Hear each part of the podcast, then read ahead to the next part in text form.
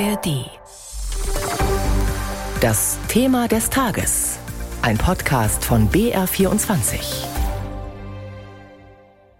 Mit Jörg Brandscheid. Das Treffen von AfD-Politikern mit Rechtsextremisten und Unternehmern in Potsdam sorgt für Aufregung. Vertreter aus Gesellschaft und Politik äußern sich entsetzt bis schockiert. Darunter sind auch Stimmen, die ein Verbot der AfD verlangen. Aber führen die Rufe nach der Justiz zum Ziel? Müsste die Auseinandersetzung mit der AfD nicht vielmehr in einem ganz anderen Bereich stattfinden, etwa in den sozialen Medien, wo sie viele Anhänger findet? Dazu später ein Gespräch mit unserem Netzexperten Christian Schiffer. Zunächst soll es darum gehen, ob das Treffen in Potsdam tatsächlich zu einem Verbotsverfahren führen könnte. Als Blaupause dürfte das Verfahren gegen die NPD dienen. Es war 2017 gescheitert. Max Bauer aus der ARD Rechtsredaktion.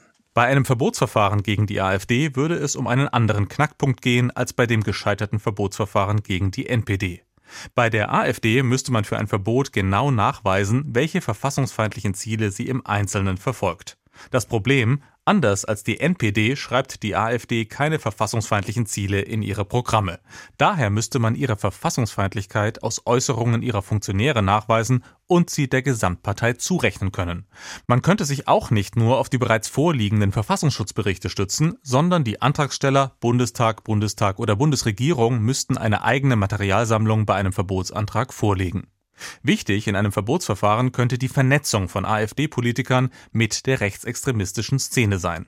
Zwar hat die AfD festgelegt, dass Mitglieder bestimmter rechtsextremer Gruppen nicht AfD-Mitglied werden dürfen, wenn sich der persönliche Referent von AfD-Parteichefin Alice Weidel mit einem prominenten Rechtsextremen trifft und dann auch noch rassistische Vertreibungspläne besprochen werden, ist das ein Umstand, der in einem AfD-Verbotsverfahren mit großer Sicherheit eine Rolle spielen würde.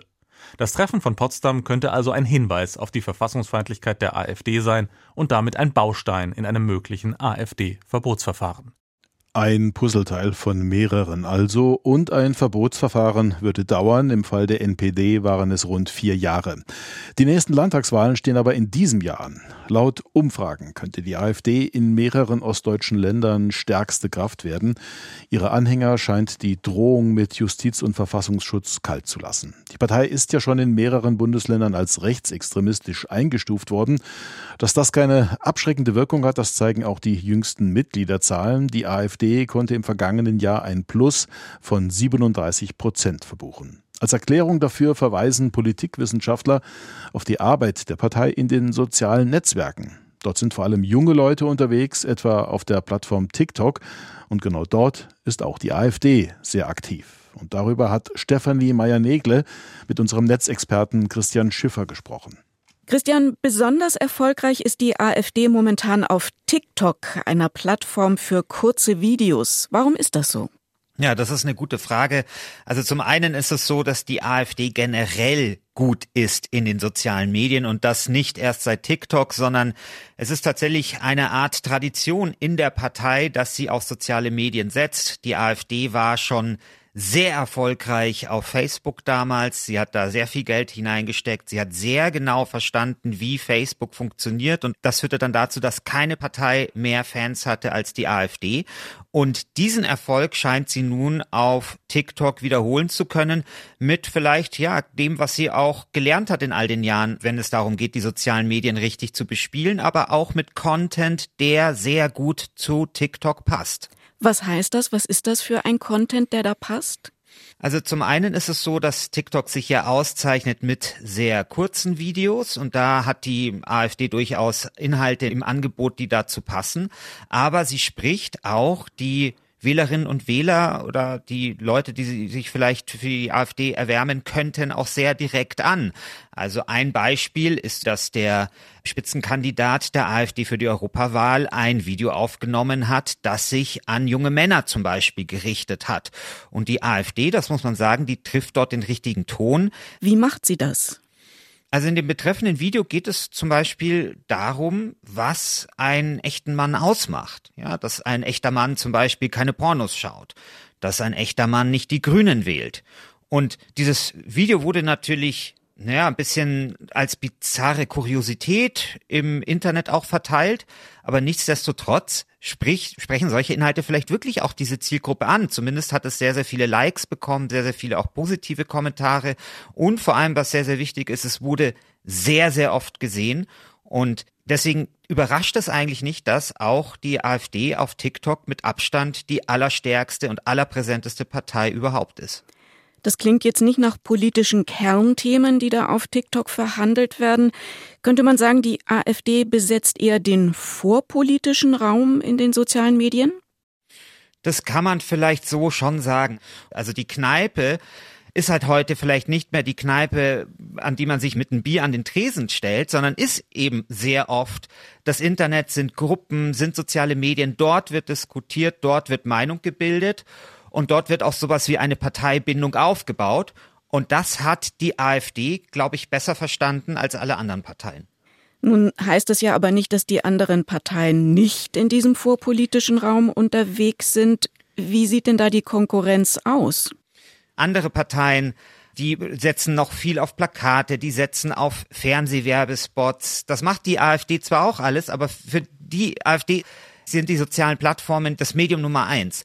Und bei den anderen Parteien ist das einfach anders. Also da spielt ein großer Blumenstrauß von verschiedenen Möglichkeiten der politischen Kommunikation eine Rolle. Und das führt vielleicht dann auch dazu, dass man dann dort nicht so den Leidensdruck verspürt, wirklich ja energisch die sozialen Medien zu bespielen, da Geld reinzustecken und auch sie zu verstehen. Der Leidensdruck ist nicht hoch genug, aber wie kann das sein? Die bevorstehenden Landtagswahlen in Ostdeutschland, da sagen die Umfragen, die AfD kann mehrmals stärkste Kraft werden. Also das ist doch eigentlich ein hoher Leidensdruck. Ja, aber ich glaube, dass das einfach sich da trotzdem die etablierteren Parteien schwerer tun. Sie könnten auch in die USA schauen, denn dort gab es ja ein ähnliches Phänomen. Also Donald Trump ist ein Präsident gewesen, der zwar im Fernsehen groß geworden ist, also als Fernsehstar, aber der eigentlich über die sozialen Medien dann erst richtig bekannt geworden ist und natürlich Twitter wahrscheinlich die wichtigste Wahlkampfplattform für ihn auch gewesen ist. Und trotzdem haben es die Demokraten geschafft, dort auch etwas dagegen zu stellen. Also die Demokraten waren in der letzten äh, Wahl, US-Wahl durchaus erfolgreich, auch zum Beispiel mit dem Verbreiten von Memes, also eben lustigen Bildchen, die zum Wahlkampf passen. Sie hatten durchaus gelernt aus ihrer Niederlage 2016, als Hillary Clinton das eben nicht so gut gelungen ist. Und das heißt, dass eigentlich das nicht in Stein gemeißelt ist. Also es kann auch die politische Konkurrenz der AfD, könnte die sozialen Medien zurückerobern. Dass es nicht leicht ist, ist natürlich klar. Einschätzungen von unserem Netzexperten Christian Schiffer waren das. Und hier noch ein Podcast-Tipp. Mit mir, Bärbel Wossack, geht es jede Woche um die Welt in den Radioreisen. Manchmal sind wir weit weg, manchmal ganz nah vor der Haustür. Denn egal wo es hingeht, es gibt überall so viel zu entdecken. Holen Sie sich den Radioreisen-Podcast in der ARD Audiothek und reisen Sie mit. Ganz ohne irgendwelche Motoren geht's um die Welt. Zwei Ohren genügen zum Eintauchen. Steigen Sie ein und entdecken Sie Und Dörfer, Länder und Menschen. Gerne mit mir, Bärbel Wossack.